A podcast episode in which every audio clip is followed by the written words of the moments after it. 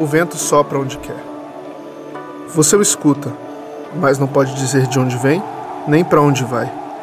Assim acontece com todos os nascidos do Espírito. João 3,8 Os céus estão abertos. O Espírito Santo quer se relacionar com você, ter um tempo de intimidade e encontros sobrenaturais que vão transformar a sua vida. Ele é o doador da vida e quer te inspirar. O Espírito Santo quer te conduzir ao seu destino profético e te preparar para as grandes obras que Deus planejou para você. Prepare-se. Vamos juntos rumo ao Pentecostes. E hoje então vamos ver a obra do Espírito Santo. E convido você para não perder as quatro outras mensagens, onde vamos falar sobre o pecado contra o Espírito Santo, o fruto do Espírito Santo, os dons do Espírito Santo e concluindo em Pentecostes a plenitude do Espírito Santo. A obra do Espírito Santo, Atos capítulo 4, 25 diz: Tu falaste pelo Espírito Santo por boca do teu servo, nosso pai Davi. Então o Espírito Santo é uma pessoa e o Espírito Santo tem uma obra. E essa obra é feita também através de pessoas que falam por meio do Espírito Santo. Por quê? Porque se o Espírito Santo é um espírito, ele fala através daqueles que têm a moradia do Espírito Santo. O Espírito Santo teve e tem um papel fundamental nos planos de Deus para o homem, redenção e para a igreja. Portanto, conhecê-lo e se relacionar é fundamental, é de fato algo básico para a nossa vida. Escreva aí: conheça as figuras bíblicas do Espírito Santo. Uma das formas como a Bíblia nos ensina sobre a obra do Espírito Santo é através de figura de linguagem. Porque o Espírito Santo, ele é invisível para nós. Então a Bíblia, para nos facilitar o entendimento, Deus usou metáforas para o Espírito Santo se manifestar na terra. Tanto que aqui temos uma dela que é a pomba. E nós colocamos de forma bem didática aqui. Talvez você não percebeu. Mas é importante você entender que aqui na igreja nunca nada é por acaso. Tudo tem um significado, sentido e propósito. Como acabamos de ver aqui com o presente das chaves. Você veja que tem uma pomba vinda em direção ao altar e uma pomba indo em direção ao auditório. O que, que significa isso? Que o Espírito Santo está passeando aqui no nosso meio. Ele vem e ele vai. E aí nessa série botamos um aqui em cima, para mostrar que estamos todos sob a presença dele. Amém? Então a pessoa e a obra do Espírito Santo são ilustradas de várias figuras simbólicas. E algumas dessas figuras trazem um significado muito especial para cada um. São várias, e talvez você se identifique com uma mais do que a outra. E eu te aconselho a você ter na sua casa algum presente profético que lembre esta figura de linguagem bíblica. Por exemplo, a primeira dela, vamos ver cinco elementos. O primeiro deles é o Espírito Santo é apresentado como pomba, que é o que está aqui no nosso auditório. Pomba, o Espírito Santo se apresenta como pomba. Escreva aí, pomba, João 1,32. 1,32. Leia comigo esse texto. Então João deu o seguinte testemunho: Eu vi o Espírito descer dos céus como pomba e permanecer sobre ele. Nós não adoramos a pomba, nós adoramos o Espírito Santo. Amém? Nós não adoramos a pomba, nós adoramos o Espírito Santo de Deus, que é Deus. Mas se a Bíblia nos informa que João viu esta figura de linguagem, nós usamos nos nossos ambientes, nos nossos livros, nas nossas camisetas, nos nossos auditórios, para nos lembrar, porque a mente é fraca porque a carne é fraca. Então é um reforço visual daquilo que é bíblico, daquilo que cremos. O Espírito Santo é uma pessoa, é Deus, ele é espírito e ele está ativo. Eu não posso vê-lo, mas eu posso senti-lo, perceber e as suas manifestações. Então, uma pomba, ela é uma das figuras de linguagem bíblica que me lembra da presença do Espírito Santo. Agora, é óbvio que eu não preciso disso para crer que o Espírito Santo está aqui e está entre nós. Amém? Porque eu creio porque a Bíblia diz, a Bíblia é autossuficiente para nós, sempre, sempre. Mas aqui em João 1,32, encontramos que o Espírito, então, tomando a forma de pomba, ele apareceu. E o que que isso lembra para nós?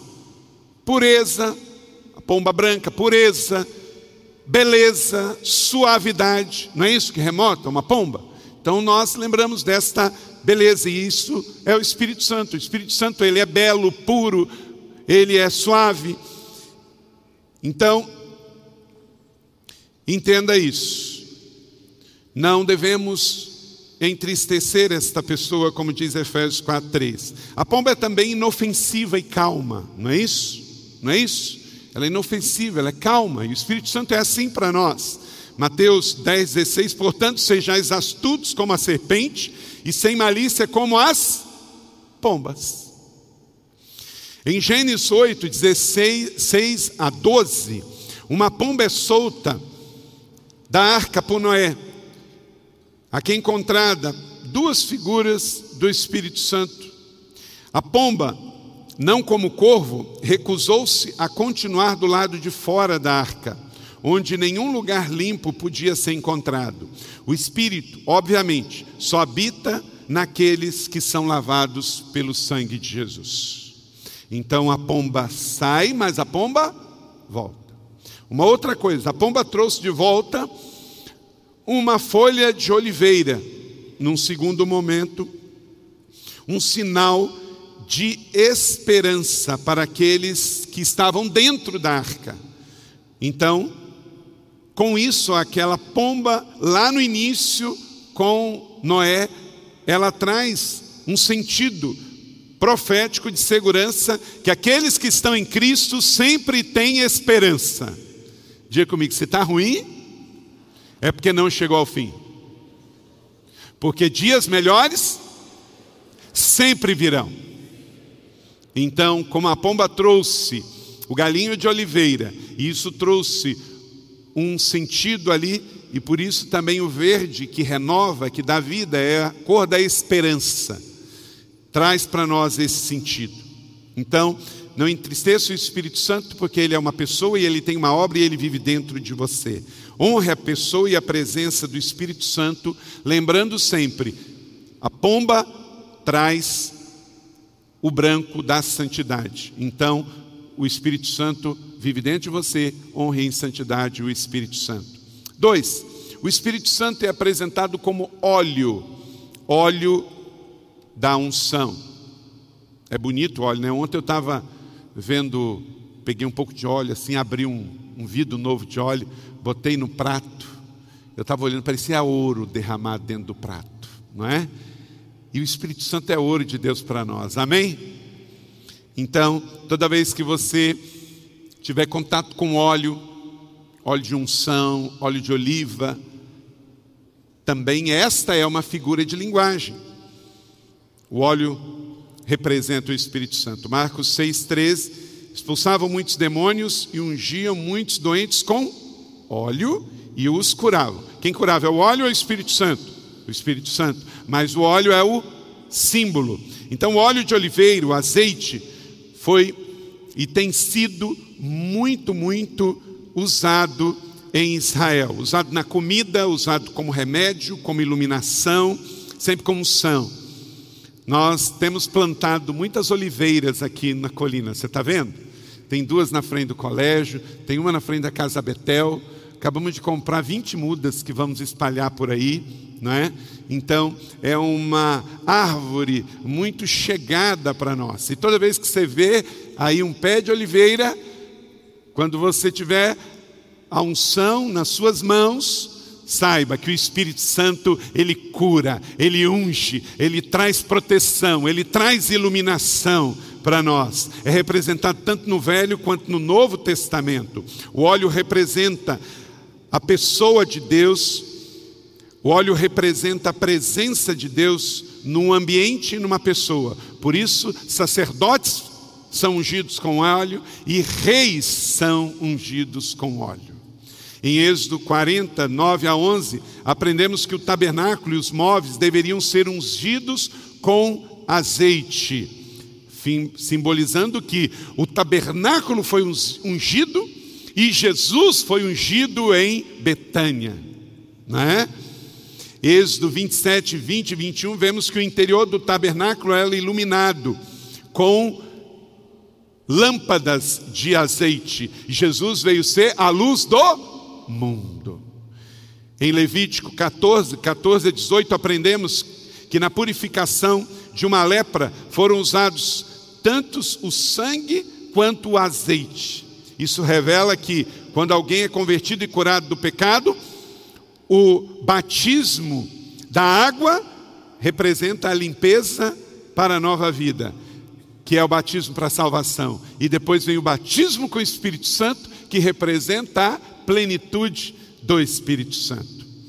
O óleo é frequentemente associado na Bíblia à cura física. Então, quando você for orar por um enfermo, unja com óleo. E se você não tiver óleo feito com especiarias, pode usar um óleo de azeite de oliva, em Isaías 1,6, Lucas 10,34, Marcos capítulo 6, 12 a 13. O Espírito Santo sara espiritualmente. E se um dia um crente religioso perguntar para você, ah, mas por que, que você unge com óleo? Porque a Bíblia manda. Você tem outra ideia? Não é?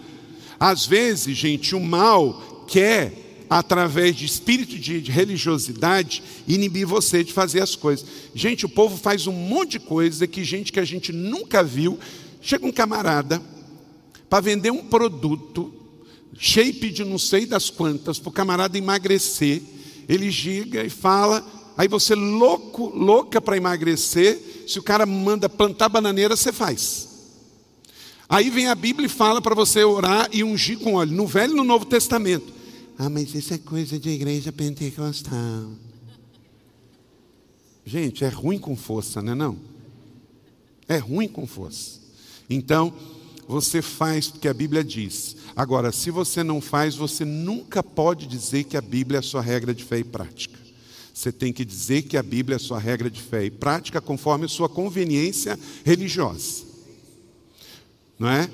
Por exemplo, se você nunca é dizimista, você não pode dizer que segue a Bíblia. Você segue a Bíblia até onde não encosta no seu bolso. Se você é uma pessoa que nunca pede a bênção a ninguém, então você também não pode dizer que segue a Bíblia como um todo, porque você está desobedecendo o que a Bíblia diz que os filhos devem pedir a honra e a bênção aos seus pais. Então, se somos o povo da Bíblia, somos ou não somos o povo da Bíblia, gente? Então nós temos prazer, alegria em fazer o que a Bíblia diz. E isso é importante para nós. Então, receba a cura do Espírito Santo e lembre-se que o Espírito Santo se manifesta no mundo. E uma das formas é pela ilustração da pomba e outra é pela ilustração do óleo. Três, o Espírito Santo é apresentado como água.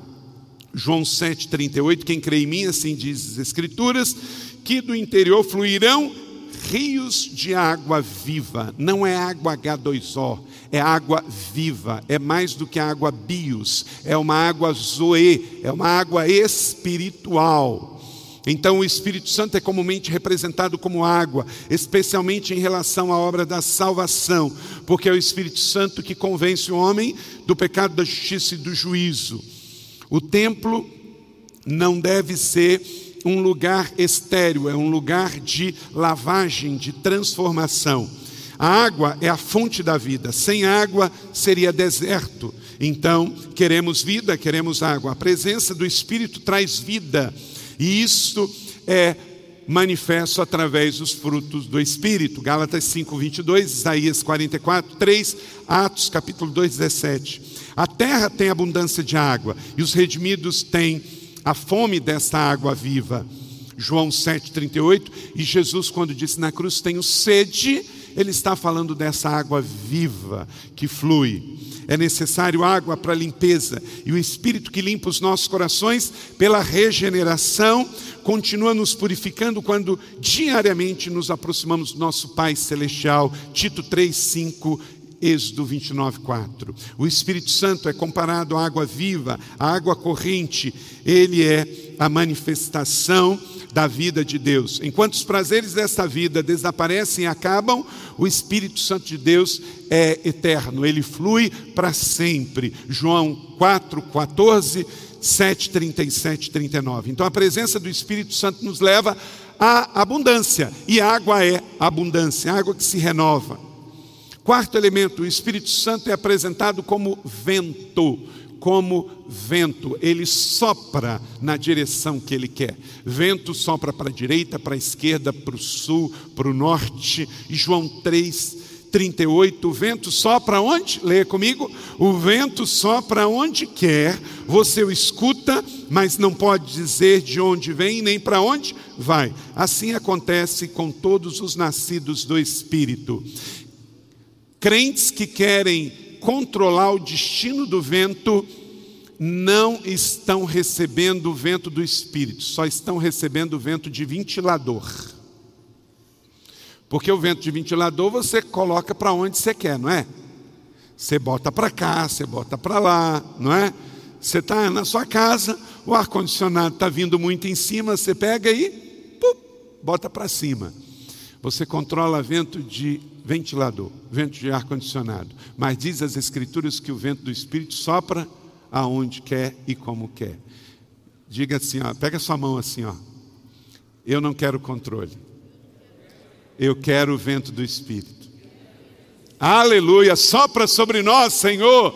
Sopra sobre nós em Pentecostes e sempre, amém. Sopra sobre nós.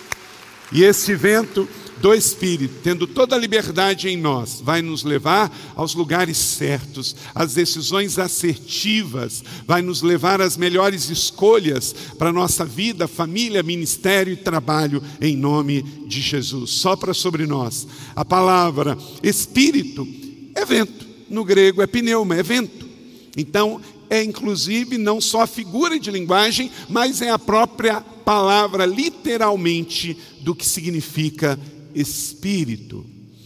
O vento é invisível na sua obra, João 3:8, como espírito, mas vemos o resultado do vento. Para onde passa o vento, a gente vê, não é? Então não vemos o vento, mas vemos o resultado. Assim é o Espírito Santo também. A gente não vê o vento, mas aonde ele passa é perceptível ver a obra do Espírito Santo. O vento não é controlado pelos homens, o vento é soberano em suas ações. E por isso que algumas igrejas preferem não cultuar o Espírito Santo, não ler sobre o Espírito Santo, não pregar sobre o Espírito Santo, porque o Espírito Santo é incontrolável. Ele não é controlável pelos homens, então ele pode mudar as coisas como ele quiser. Esse tempo atrás, pastor Fabiano foi procurado por uma pessoa que disse que queria sair da nossa igreja, porque a nossa igreja já não é mais a mesma de 20 anos atrás. E ela queria uma igreja que fosse igual à nossa igreja 20 anos atrás. E ela mudou de igreja. Então, queridos, isso para nós não é um problema. Isso para nós, de certa maneira, isso para nós é um elogio, porque nós estamos realmente pedindo o Espírito Santo, nós não queremos ficar parados no tempo, nós queremos ser dirigidos, levados pelo teu Espírito Santo. Então, se tem vento novo, e vento novo que trouxe mudança. Com isso temos vidas transformadas. Estamos fazendo o que nunca fizemos. Estamos chegando onde nunca chegamos. Aleluia! Continue soprando o Espírito Santo de Deus. Mas é muito interessante, gente, que às vezes as pessoas fazem dicotomia da sua vida. Ele não quer ficar há 20 anos atrás da tecnologia. Você foi na casa de alguém que tem TV de tubo, né? A casa mais simples já trocou, né? Eu não vou na casa de nenhum membro da igreja que tem TV preto e branco. Então, gente, às vezes há essa dicotomia. As pessoas não querem viver na tecnologia do passado, mas querem viver na espiritualidade do passado. Por que isso? A tecnologia é mais importante do que o espiritual? Então, eu nunca vi uma pessoa que para na vida e fala assim: ah, eu não quero crescer, eu, eu não vou mais estudar nada, eu não vou aprender mais nada. Gente, Ó, o pulso está pulsando, o coração está batendo, os neurônios estão trabalhando. Quer dizer que eu estou vivo. Se eu estou vivo, um dos sinais da vida é querer crescer, aprender, é passar por lugares novos. Jesus disse assim: ó, se você crê em mim, fará obras que eu fiz maiores, e você vai a lugares que ainda o Evangelho não chegou. Então quer dizer que isso é sopro do Espírito. Gente, com mentalidade assim, o Evangelho estaria, sabe aonde? Lá no Oriente Médio. Você nem teria a salvação. Foi porque a gente não pensou assim que o Evangelho chegou até você. Então você não pode parar agora com a tocha na sua mão. Você não sabe o que acontece? A tocha apaga. Então, que sopre sobre nós novos ventos do Espírito Santo de Deus. Seja guiado pela influência do Espírito, ele é soberano em sua vida. Assim, ele move, ele direciona, o barco à vela, ele é soprado pelo Espírito, pelo vento, e ele chega então ao seu destino. Que em nome de Jesus, cada um aqui com as suas velas levantadas, possa receber a visita do vento do Espírito Santo de Deus, e que em 2019 o vento do Espírito Santo de Deus te leve a bons portos, em nome de Jesus, a portos tranquilos para a glória de Deus. Quinto, o Espírito é apresentado como fogo. Também. Fogo também. Atos 2, 3, 4. E viram que parecia línguas de fogo que se separaram e pousaram sobre cada um deles. Olha que coisa interessante. Então, ali no cenáculo em Jerusalém veio um fogo só, não foi? Não é está escrito? Porque esse, essa língua de fogo era uma. E aí ela se separou sobre os 120 no mesmo lugar. Então é um espírito só que veio e manifestou-se e com uma língua de fogo se separou e foi postado na cabeça de cada um. Mas é um espírito só. E todos ficaram cheios do Espírito Santo e começaram a falar em outras línguas, conforme o que o Espírito Santo lhe capacitava. Então, se você tem Jesus, você é salvo, você é templo do Espírito Santo, ou você já foi batizado com o Espírito Santo, ou você será batizado com o Espírito Santo. Isso é só uma questão de sua busca intencional. Deus quer manifestar também batismo com fogo, para que você tenha as obras do Espírito para destruir as obras de Satanás e purificar as obras do inferno para que elas sejam queimadas e o ambiente da sua casa mude, o ambiente da sua empresa mude. É com o fogo do Espírito Santo que vem e queima o que não serve, que refina, que transforma. Em Atos 2, 3, então, vê esse fogo como a presença do Espírito Santo e o fogo também já era uma manifestação no Velho Testamento, lá sob o tabernáculo no deserto, o fogo também guiava e protegia o povo de Deus no deserto. Em Apocalipse 4, 5, o Espírito é simbolizado por sete lâmpadas de fogo. O número sete tem um sentido de perfeição e plenitude. Esta passagem parece referir ao perfeito conhecimento dado por Cristo, ungido de Deus, em Isaías capítulo 11 e Apocalipse 5, 6. Então, creia também que o Espírito Santo se manifesta como fogo consumidor. Então, cinco elementos que você pode sempre suavizar para lembrar você que o Espírito Santo é Deus, se manifesta na terra em ambientes e escolheu viver em nós. E esses cinco elementos que para nós são visíveis, podem ser instrumentos para nos ajudar a lembrar então desta pessoa e desta obra do Espírito Santo. A obra do Espírito Santo na revelação divina, revelação, escreva aí, divina, porque é de Deus para nós, veio do céu para nós, a nuvem de fogo. Da mesma forma que Cristo prometeu que o Espírito Santo seria um professor, ele também iria nos ensinar a obra do Espírito Santo na Bíblia, escreva aí, ele inspirou os profetas, inspirou os profetas, Miqueias 3:8. Ele inspirou as escrituras do Antigo Testamento, Tem gente que faz essa desassociação. Não, o Novo Testamento tem Jesus e tem o Espírito Santo. Não. O Velho Testamento foi escrito por inspiração dos profetas. Irmãos, era necessário que se cumprisse a Escritura que o Espírito Santo, leia comigo, predisse por boca de Davi. Todo o Antigo Testamento foi soprado pelo Espírito na boca de reis e profetas e patriarcas. Jamais a profecia teve origem na vontade humana, mas homens falaram da parte de Deus, impelido pelo Espírito Santo, diz 2 Pedro 1, 21.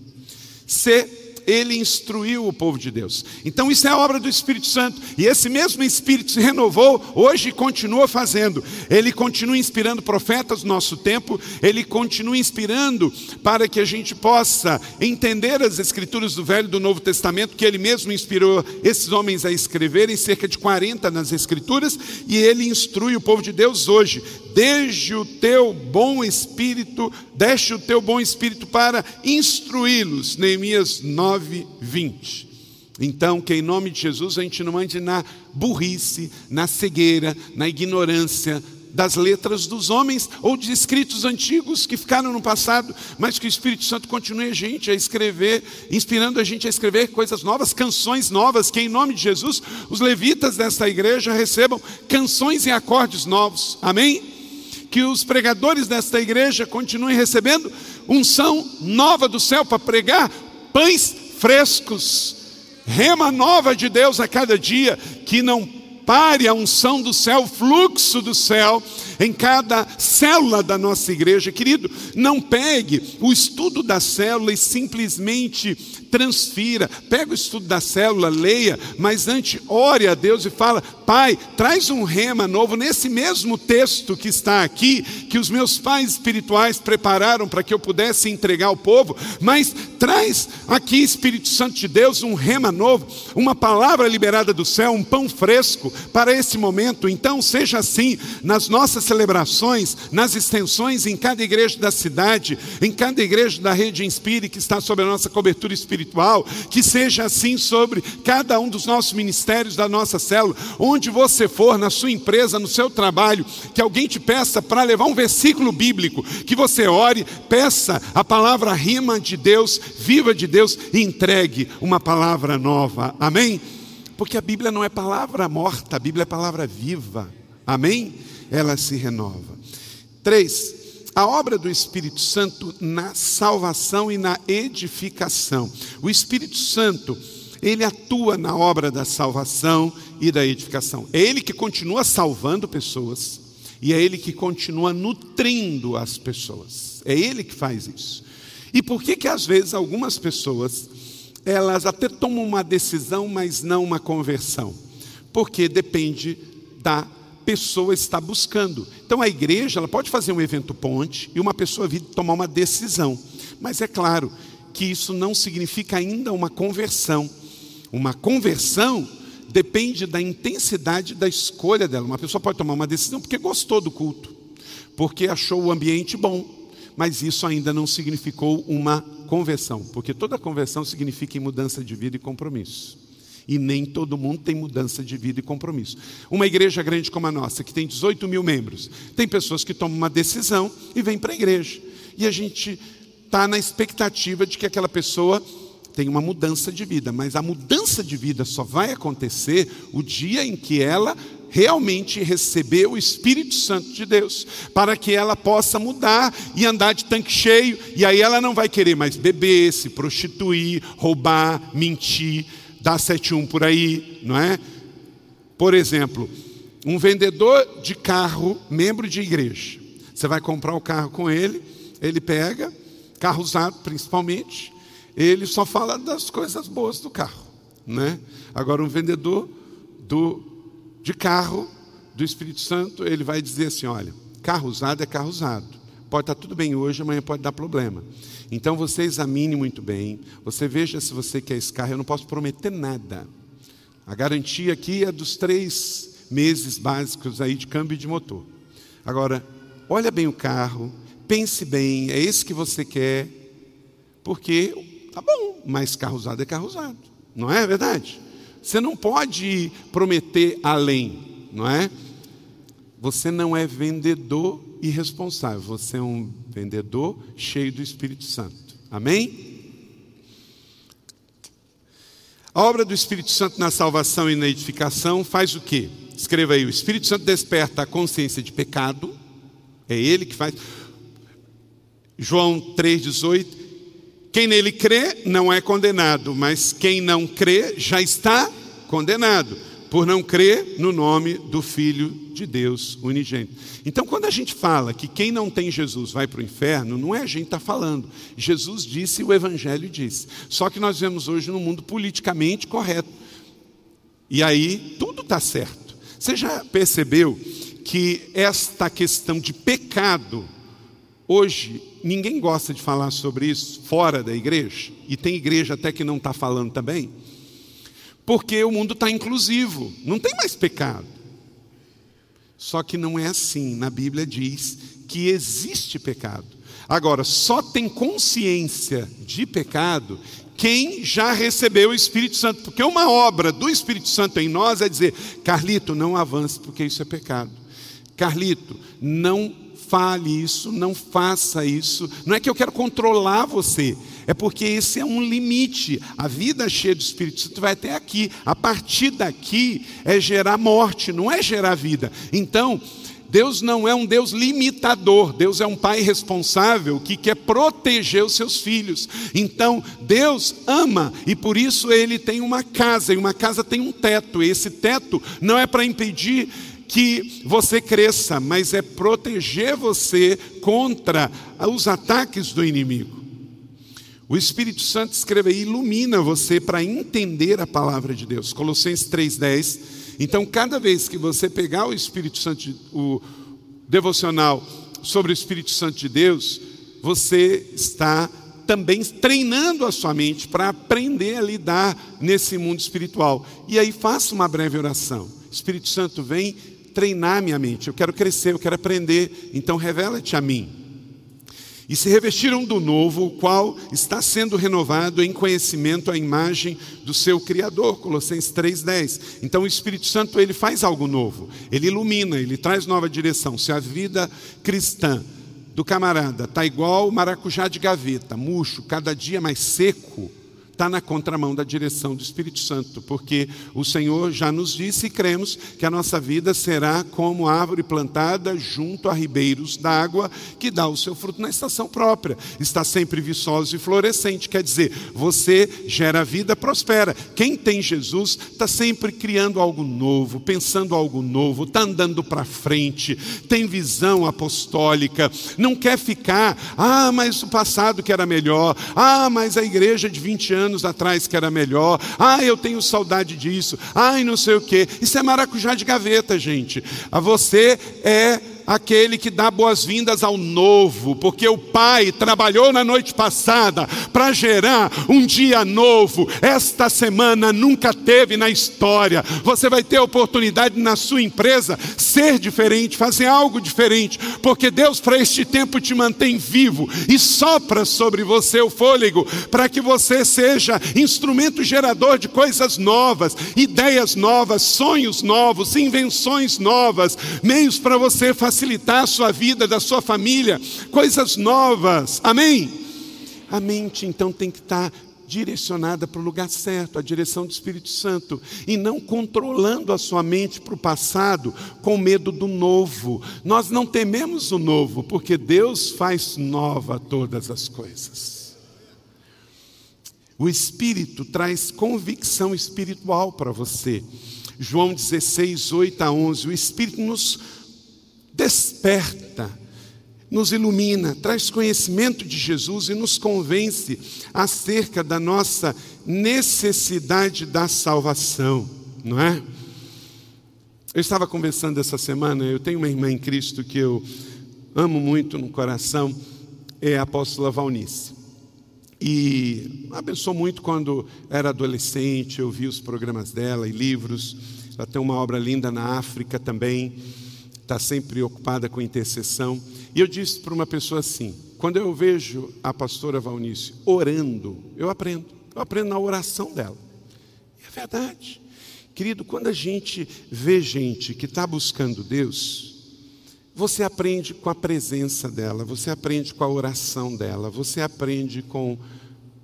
Agora, você tem que olhar suas fontes. Se você está andando com tranqueira, tudo que o cara fala, você vê que ou tem acusação, ou está falando mal dos outros, ou está ensinando coisas erradas das Escrituras. Você tem que avaliar suas fontes. Avaliar suas fontes. Que livro você está lendo? Quem que você ouve no YouTube? Com quem que você aprende? Ué, você é o que você recebe. O que você come é o que vai te alimentar ou te matar. Então depende das suas fontes. Depende das suas fontes. Não é? Reveja bem.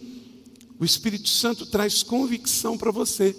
E se você está cheio de Espírito Santo, gente, numa conversa, ele testifica e você fala assim: esse lugar não é para mim, deixa eu arrumar minhas coisas, vou embora.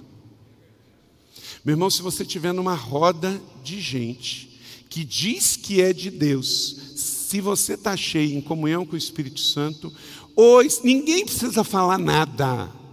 O Espírito Santo testifica e você pega e faz o seguinte: está na hora de eu me retirar que nessa semana, cheio do Espírito Santo de Deus, vem Pentecoste sobre nós, vamos rumo a Pentecoste, que você fuja de todo o laço de Satanás, seja na sua empresa, seja na sua família, seja no seu relacionamento, se não é de Deus, se vem um ambiente pesado, um ambiente que já está transgredindo o primeiro mandamento, que é amar a Deus e ao próximo, arrume as suas coisas e sai de lá, porque se não edifica, vai atrapalhar. Gente, tem um monte de crente que criou meio que um, um limbo, um limbo aqui na terra. Você fala assim: isso aqui é de Deus. É... Acho que é. Não, gente, se é de Deus, você vai dizer assim: é de Deus. Não tem Acho que é. Ou é céu ou é inferno, é luz ou é trevas, é sim ou é não. Parece que na terra se criou um, um lugar assim, meio que. No mundo secular já é o chamado do bem. Já viu o negócio do bem? É de Deus? Não. É do diabo? Não. É do bem. É do bem. Querido, se é do bem e não é de Jesus Cristo de Nazaré, não é tão bem assim. Por quê? Porque nós não somos orientais que creem naquele símbolo yin e yang, que todo mal tem um pouquinho de bem e todo bem tem um pouquinho de mal. Há um relativismo na palavra que é Deus ou diabo, é certo ou errado. A minha falecida mãe morreu dizendo que se não é tudo verdade, meia mentira é não é? Então, você tem que tirar suas conclusões. Cuidado, em Efésios, Paulo ensinou: não deis lugar ao diabo. A palavra lugar é topos, vem a nossa palavra em português topografia lugar. Então, a sua língua não pode ser lugar do diabo atuar. O seu carro, o seu coração, a sua família, a sua empresa, seu bolso, sua carteira, seus negócios. Então, você é de Deus e aí vai e se assenta na roda dos escarnecedores. Gente, quando eu estou seguindo um crente, que eu vejo ele postando na rede social, numa roda de amigos, uma bebida alcoólica, eu dou um desfolo na hora. Sabe por quê? Porque eu não quero pecar contra aquele irmão. Mas eu fico muito triste, eu fico muito. Porque Deus não nos deu rede social para isso. Paulo diz lá em Coríntios: seja comer, beber ou qualquer outra coisa fazer, faça para a glória de Deus. Meu irmão, pensa só. Aí o cara vira e fala assim: não, mas não, não, não tem nada a ver.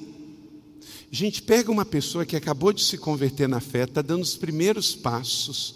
Aí ele encontra um crente velho de 10 anos de igreja que na, no happy hour da sexta-feira fica postando as suas linguiçinhas e cervejinhas nas suas redes sociais e etc, etc. E ele diz, mas eu vim desse meio. Eu não estou dizendo para você que é o ato, até porque crente não perde a salvação, amém? Você só entristece o Espírito Santo que está dentro de você, porque Ele quer que você se encha das coisas dele. Então não estou sendo careta, quadrado dizendo nada disso.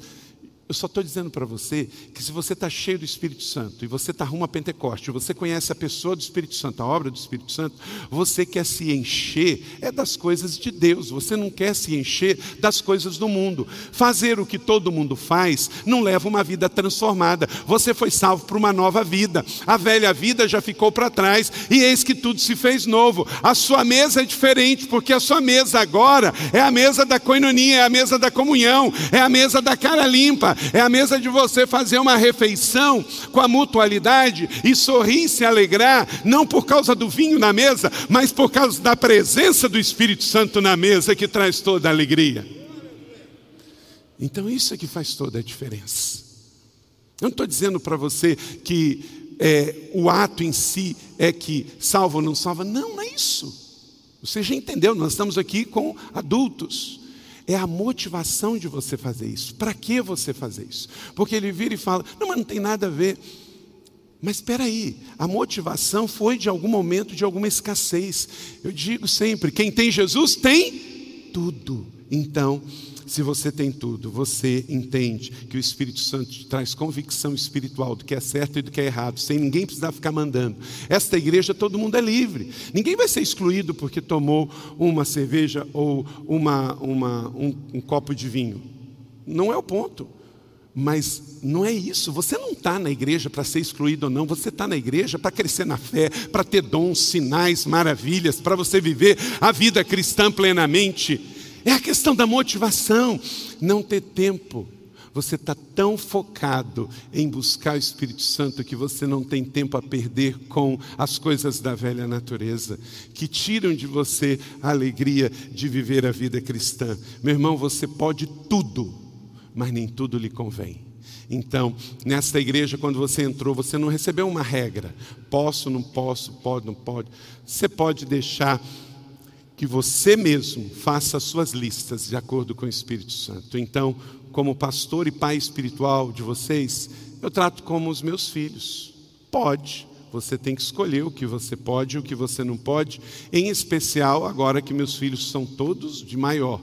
Mas cada um sabe aquilo que vai escolher, se vai deixar o pai feliz ou o pai triste. Assim é o Espírito Santo de Deus. Se você pecar, meu irmão, olhe para cá. Se você adulterar amanhã, o Espírito Santo não sai de dentro de você, mas ele vai ficar lá dentro de você, chorando e muito envergonhado, porque você fez algo que entristeceu o coração do Pai. Não perdemos a obra da salvação, mas perdemos a alegria da salvação, porque nenhum crente peca cheio de alegria. Pelo contrário, há um peso de tristeza, não é, que se abate sobre a vida de todo salvo que faz o Espírito Santo chorar. Convence da justiça, escreva aí justiça, Mateus 5, 6. Convence do juízo, porque Atos 24, 25 sempre fala do juízo de Deus.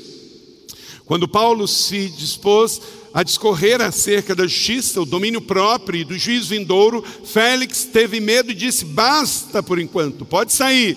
Félix não teve condições de receber o peso da presença de Deus pelo Espírito Santo na hora que Paulo estava falando. E ele começou a perceber que o Espírito Santo estava naquele ambiente, convencendo do pecado, da justiça e do juízo. Então Félix, um oficial romano, teve medo e falou: Para, para de falar. Você já passou por isso também? Você começar a falar das coisas de Deus, cara, vamos mudar de assunto. Sabe o que é isso? Ele não pode com o peso da presença. Não pode com o peso da presença. Agora já percebeu o oposto? A roda dos escarnecedores, você começa a falar palavrão, não tem problema. Você começa a falar, né, pecados, não tem problema. Por quê? Porque aí o ambiente está ali para isso. Quando você é de Deus e começa a falar a palavra de Deus, se há ali alguém que está rejeitando Deus e a presença, rejeitar a palavra. Quarto e último, o Espírito Santo traz o poder de Deus para lhe capacitar. Aleluia, vem Espírito Santo de Deus e traz seu poder, porque queremos ser piedosos na misericórdia, mas queremos ter cara de leão, coração de guerreiros, para poder ver também o poder de Deus manifesto nesta casa e nas casas que compõem esta família. Amém? Pois Deus não nos deu um espírito de covardia. Então, homens, sejam homens de verdade, sejam valentes, verdadeiros e guerreiros, porque Deus nos deu um espírito de poder que, para não virarmos tirano, é misturado com amor e misturado com equilíbrio. Então, nós temos o poder de Deus, amém? Só que não é um poder territorial, humano, que nos leva a nos tornarmos Stalins não é? Você já viu que ah, no mundo secular, quando países começaram a querer ser o Deus das pessoas, eles se tornaram totalitários, e um Estado tão grande que o, o ditador ali se torna o Deus. Lá na Coreia do Norte se adora o imperador, que é um ditador lá que é tido como o Deus da Coreia do Norte. E há estátuas para todo lado para você adorar. A gente viu isso em muitos lugares. A história nos mostra isso, não é? Então, por isso que Deus nos deu poder, mas Deus também amor e equilíbrio, para que você permaneça humilde, piedoso, sabendo de que temos que perdoar 70 vezes 7. Temos que ser o povo da justiça, temos que ser o povo do perdão, temos que ser o povo da misericórdia. Disciplina sim, mas com misericórdia, senão a gente mata as pessoas, não é? Porque esse equilíbrio, esse é o poder de Deus e que ele seja sobre nós, pais, vocês que estão educando seus filhos, eduquem com poder, mas também com amor e com equilíbrio. Então busque o relacionamento com o Espírito Santo. Fruto deste relacionamento virá o poder de Deus sobre a sua vida. Amém?